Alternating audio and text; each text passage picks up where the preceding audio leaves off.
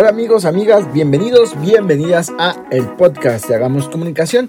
Hoy abordaremos sobre qué pasa con las relaciones públicas, desde el ente, por supuesto, de la gestión de gobierno o cuestiones de actos políticos en los cuales en los últimos meses, sobre todo, han jugado un, papel súper importante y en el cual se han desempeñado los profesionales de esta rama, eh, pues prácticamente a sacar asuntos y resolver crisis que se han presentado en el último momento. Pero quédate más para que escuches sobre estas partes de, las relaciones públicas aquí en Hagamos Comunicación. Bueno, una vez más, yo soy José Luis Cruz, fundador de Hagamos Comunicación. Y por supuesto, vamos ya a arrancar con el tema. Te agradezco tu tiempo. Fíjate que justamente pensando en esta segunda temporada que parecía que no, no veía la luz, pero ya estamos aquí. Eh, pensamos en qué temas serán los que deberíamos de, de, abordar. Y uno de ellos son la parte de las relaciones públicas o el papel que el relacionista profesional desempeña dentro de los diferentes actos en cuestión de la, del área de comunicación política, puesto que esta temporada es de comunicación política, las iremos turnando, por supuesto, las temporadas también para emprendimiento o, la DIRCOM, la Dirección de, eh, de Comunicación Estratégica para cuestiones empresariales. Pero hoy abordaremos las relaciones públicas al tema político. ¿Qué papel desempeña un relacionista? Pues si bien habrás visto que hay candidatos, hay personajes, figuras públicas, figuras públicas políticas, presidentes y, cuestiones de tema em, de índole democrático que están posicionados en medios de comunicación, que a veces son invitados a otras, eh, a revistas exclusivas, a, diferentes publireportajes, eh, fotoreportajes y demás, cuestión que tienen que ver con medios de comunicación ¿Cómo es esa parte? Bueno, quien se encarga de esto eh, sin duda es el área de comunicación.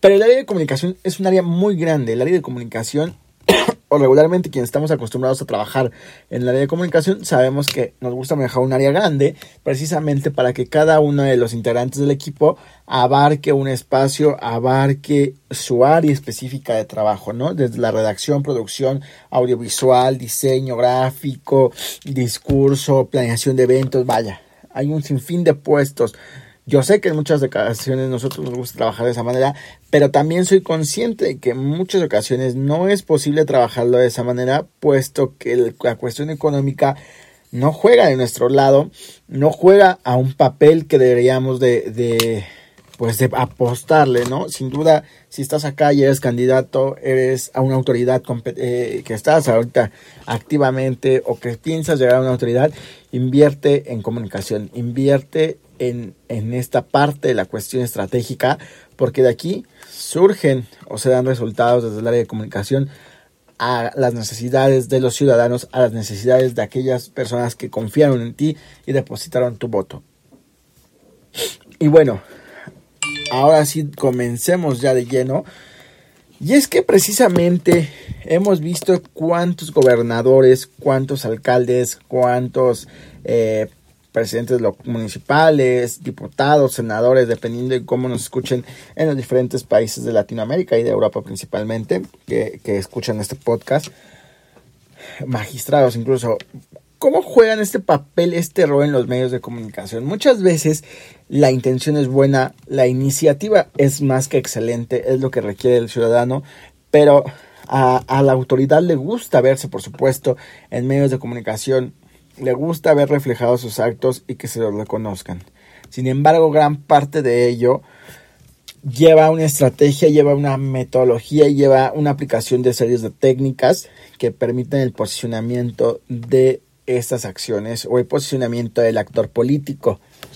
Esto pues resulta, o, quizás me estoy escuchando un poco muy técnico, pero quienes nos dedicamos a esta parte sabemos lo que es estar en la cuestión de, aire, en la cuestión de los medios de comunicación y cómo manejar hacia ello lo que se quiere posicionar para que no haya un malentendido o no haya una cuestión eh, que se desvíe, qué es hacia lo que no va dirigido eh, lo que quiere nuestro cliente, nuestro candidato o con quienes estemos trabajando.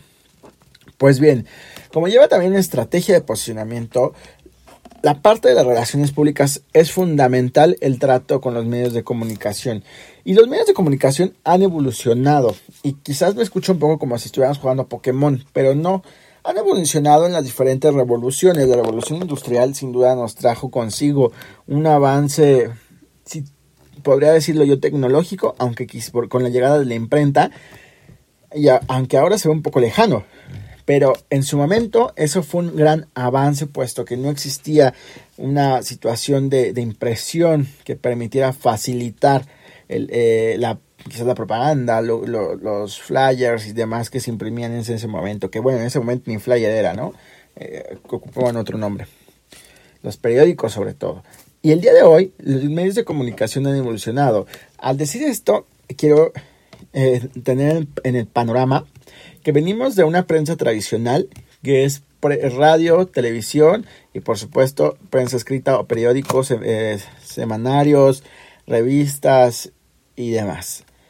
Ahora bien, ha evolucionado puesto que se incluye o se debe de incluir si tú estás al frente del área de comunicación social o, del, pues sí, del, departamento como algunos lo han nombrado, aunque pues bueno, no vamos a entrar en detalles técnicos, quienes estamos metidos en esta parte sabemos que nos gusta que sean direcciones o coordinaciones por el ámbito que se tiene en el ámbito gubernamental de, en cuestiones presupuestales, por ello no son departamentos o no nos gusta que llevemos departamentos porque limitan el recurso y el hecho de que limiten el recurso es que no puedes contratar espacios publicitarios en la mayoría de ser posible.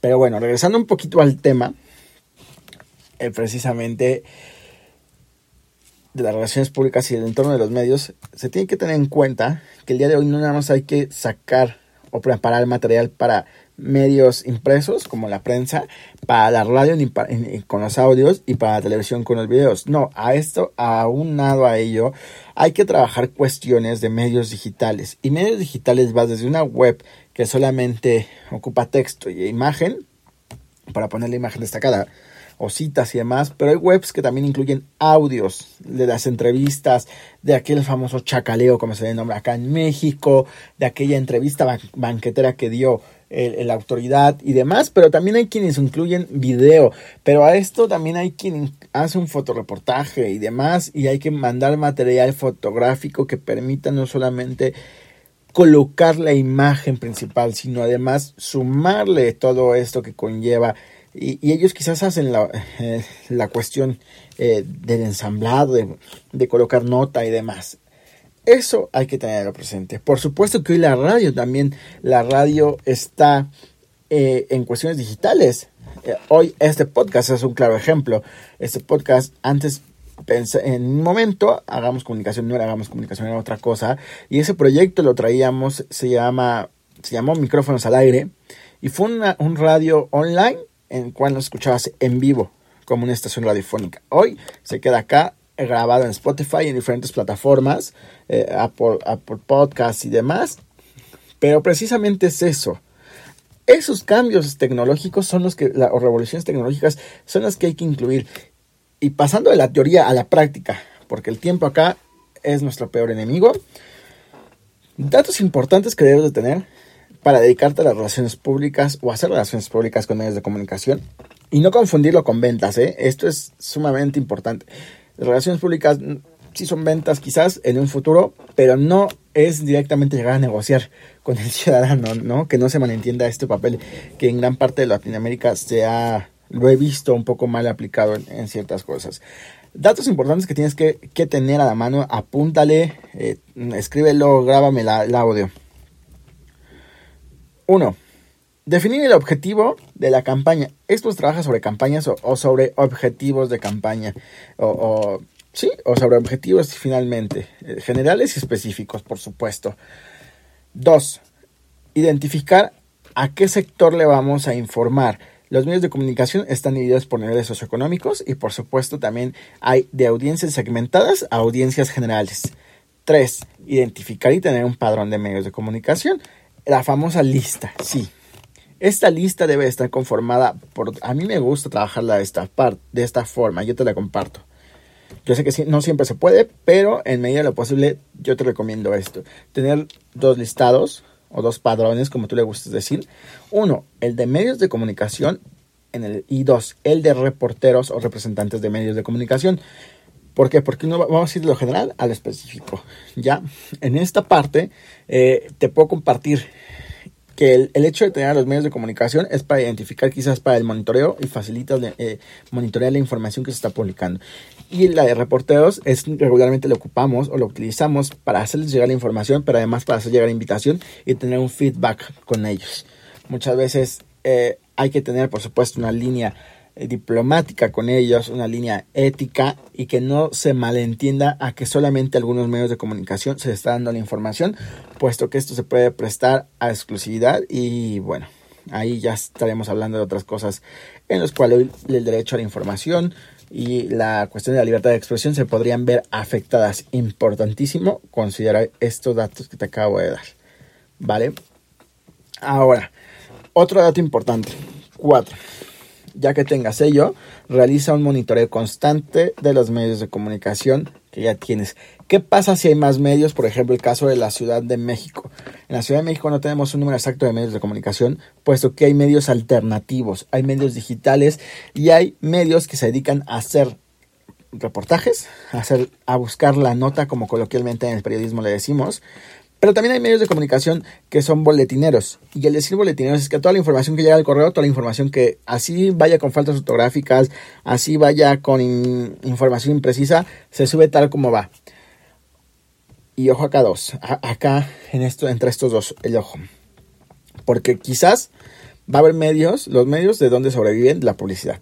Eso es más que realista en Latinoamérica. Y, creo que todos los que trabajamos en medio de comunicación sabemos que si no hay publicidad para no hay sueldos para nosotros los periodistas, no hay sueldo para reporteros, camarógrafos y demás equipo que está detrás.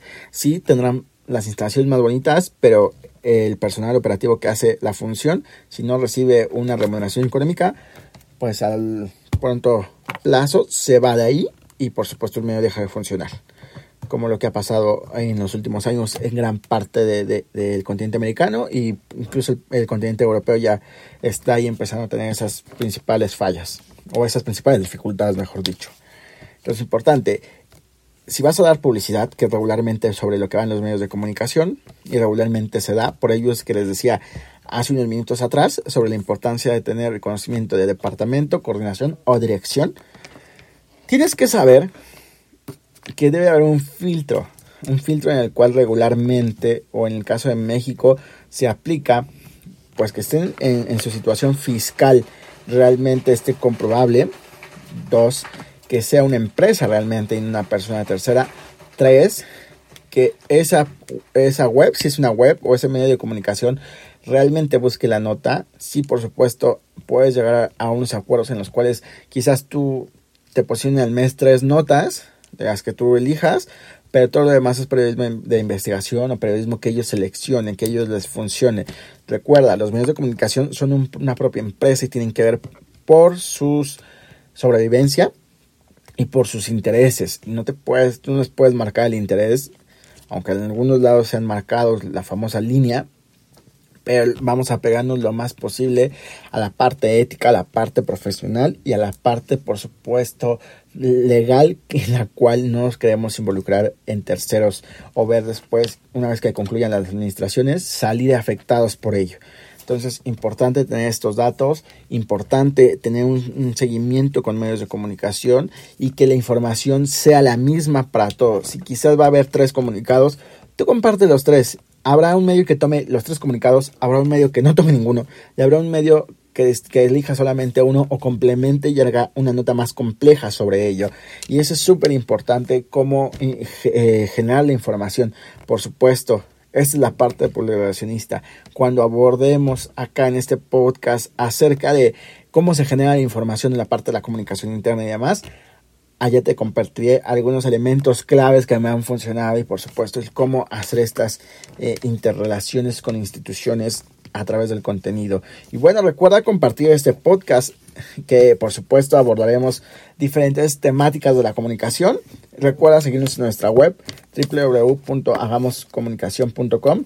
No, pero no nos sigas. Inscríbete, cursa, eh, cursa algún, alguna capacitación y de las gratuitas, incluso las pagadas, obtendrás tu certificado digital, el cual lo pueden validar y por supuesto lo puedes sumar a tu experiencia académica o a, la parte de la actualización profesional. Recuerda, comparte este podcast y con el hashtag Hagamos Comunicación. Esto fue Hagamos Comunicación Podcast en su segunda temporada. Yo soy José Luis Cruz. Que pases un excelente día.